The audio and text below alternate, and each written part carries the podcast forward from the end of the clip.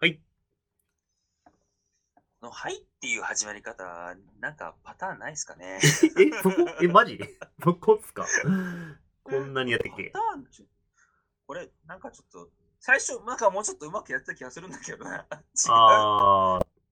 まあ、めんどくさくなっちゃったかな、もう。 違う出た、出た。簡単に言うよとく。ないと思うな。そう、よくないと思う。あ、そうっすか。ちょっとまあパターン考えないといけなわいと思う。じゃあちょっと初回放送を聞き直して やってみよう。 はい、今日のネタは。今日はですね、あの、雪山ってアプリがあるんですけど、あのーはいはいまあ、最高速度が測れるんですよ。はい。滑ってる時のね。うん、で、これあの、まあ、雪山の以前にもそういうアプリがあって、まあ、そのアプリまだあるんだけど、あの、その時にですね、僕あの、雪山というか、まあ、ゲレンデで時速100キロ出したいなっていう、あの、会に入ってたというか、 あの、仲間内でその時速100キロ出す会っていうのをやってまして、はい。でね、あの、ここ2、3年で出してなかったのよ、100キロって。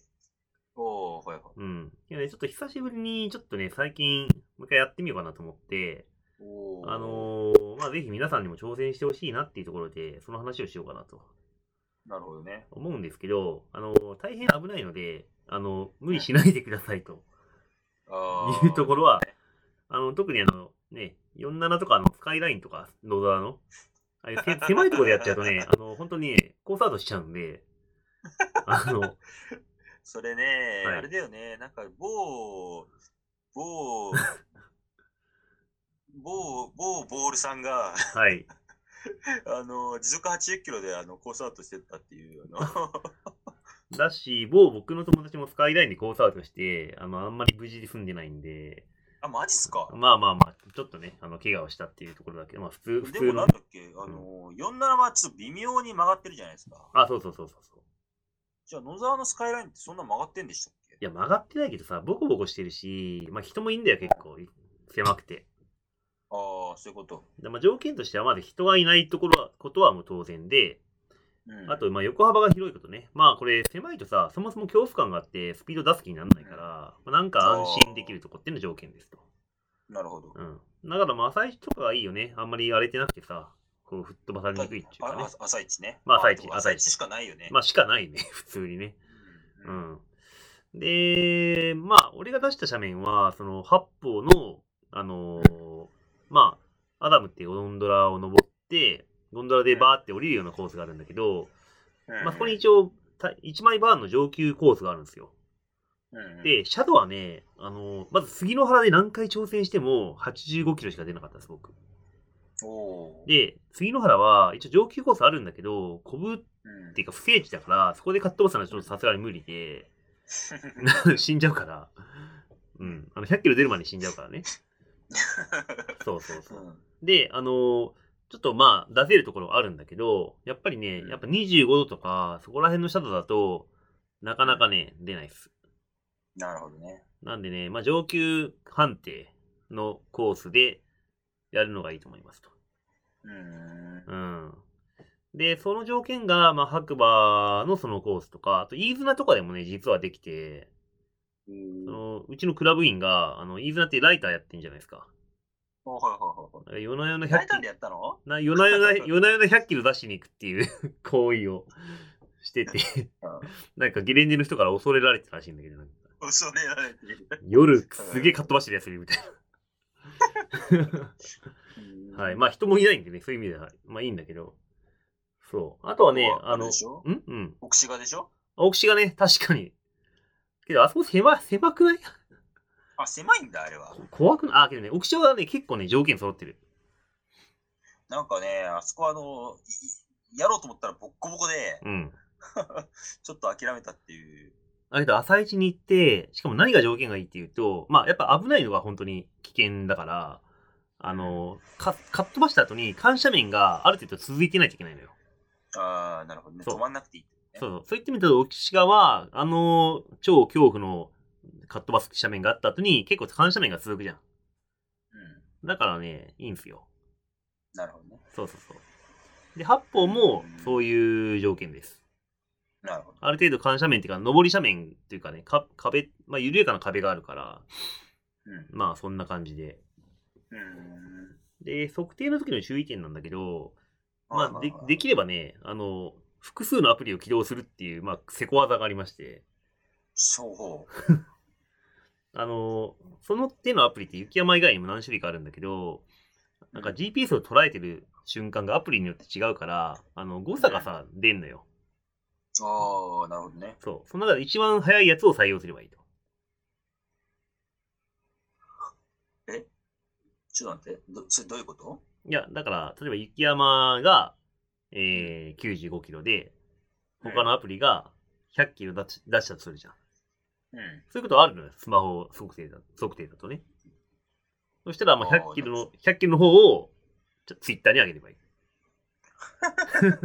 ねえそれさ、はいあの、ゆ、あの、ゆゆう じゃねえわ。あの、サーディ先生が100キロ出したの、あれ、あれあの、雪山アプリなんですよね。えサーディ先生100キロで滑れんのい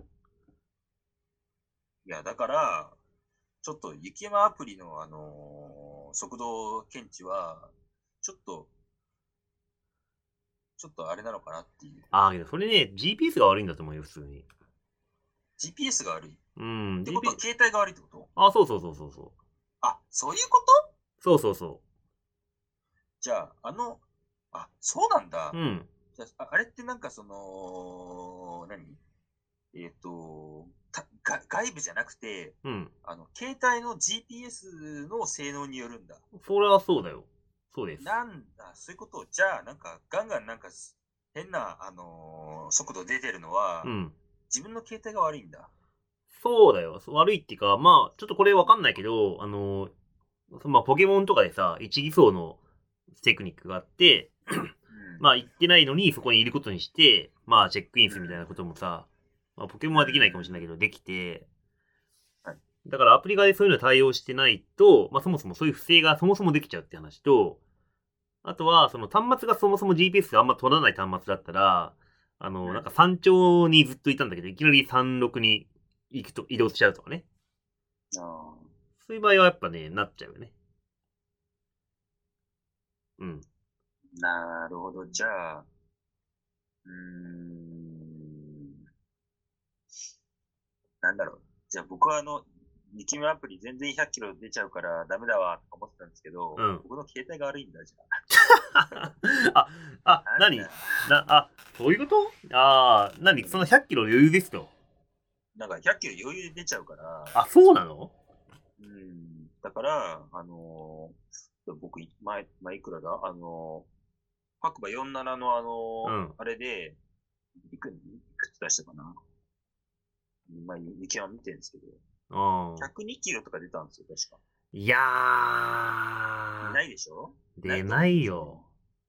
だから、それ、だから、イケモアプリがいけないんだなと思ったんですけど、そうじゃなくて、うん。えっ、と携帯が良くないですね、したら。まあだから他のアプリで測った場合も同じような挙動をすると思うよ。なんだ。うん。ああ、えっ、と、で、あ、111キロ。いやいや、無理無理無理無理。111とか ね、無理だし。でしょうん。だから、うん、やっぱりその携帯がいけないんだ。まあ、う。そうだと思う、俺は。うん。大体さ、体感ってあるじゃん。あの、そううん。う、体感あるね。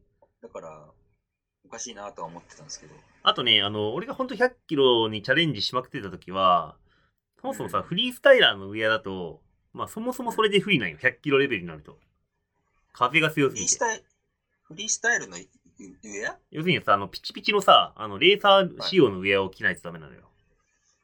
嘘いや、着ないとダメっていうか、着たら楽に100キロ行くんだけど、あの、フリースタイル系のウェアだと、もう風の抵抗がもう100キロだと半端なくて、はい。まあ、結構その、なんていうのかな。まあだからいい斜面じゃないと出ないって感じなんだよね。あ、そうなんだう。ん。いや、結構あるよ。まあ、てか、そのおかげで止まれるっていうのもあるし。ああ、なるほど。そうそうそうそじゃあ本当にこう、手をパッて開いたら、こう、あれなんですかね。う。まあ、 いや、けど、もう、全然止まると思う。70とかまでは普通に。に落ちて、はで、100キロでいきなりエッジングとかちょっと怖いから、それでちょっと単斜面で、さーって止まって、っていう感じだね。い。んまあ、なんで、まあ、ちょっと今シーズンは100キロ久しぶりに出してみようかなと思いますけど、あの、八歩以外にも、そういったゲレンデ。だから俺、雪山でさ、あの最高速はいあるじゃん。あの、ランキング的な。はいはいはい。あれで見て、お、このゲレンデは100キロ出せんなとか、ちょっとチェックしてんのよ。あ、そんなことやってんだ。そうそうそう。どこの斜面で出出したんだろうとかさ。一応チェック、チェックしてます、僕は。えはい なんだ、でもいやもうなんか僕は今、今の話で自分の携帯がそもそもダメということを気づいて、その、 その100キロチャレンジの道はなんかちょっとあの、なんか、ああ。ちゃんとして測れないってことで、まあ、そうね。確かに、それは、どうなんだろうな。けど、雪山、まあ、電源、省電力モードをオフにするとか、雪山をちゃんと立ち上げておいたら、よくなんのかねよくわかんないけど。う。うんん、なんかもうそれでその時点でなんか、あの、計測方法の違いでもう、本当にそれが正しいのか正しくないのかよくわかんなくなっちゃいますね。そっか、もう確かに。うーん俺はもういいスマホを買うしかないよ。しょうがない。えー、本当でもそんなんだったら昔の携帯はもっとわの精度がよ悪かったってことですよね。いやいや、別にそれはさ、あの、設計の問題で、あの、ほら、昔の家みたいにさ、無駄に頑丈とかあるじゃん。昭和の家とかって。はい。だから、スマホも昔のスマホはあんまりもう技術も進歩してないから、もう GPS をちゃんともう無駄なく、もう電力、省電力とか関係なくバリバリ取るみたいな仕様だったかもしれないし、うんうん。まあわかんない。そのバージョンとかにもよるからね、そこら辺は。うんうん。うんなんかちょっとなまあ、まあそうね、擁護し、擁護してみましたが。まあ今の携帯は結構正確に速度出るし、うんまあ俺一応 iPhone とさ、Android の2台持ちだからさ、そのそれで測定して一番速いやつを出そうかなって思ってます。インチキくせ小ー。さいなまあいいんですよ。自己満なんで。了解です。はいじゃあちょっとやったら教えてください。はい、報告します。はい。はーい。それじゃじゃあねー。あ、はーい。はーい See you.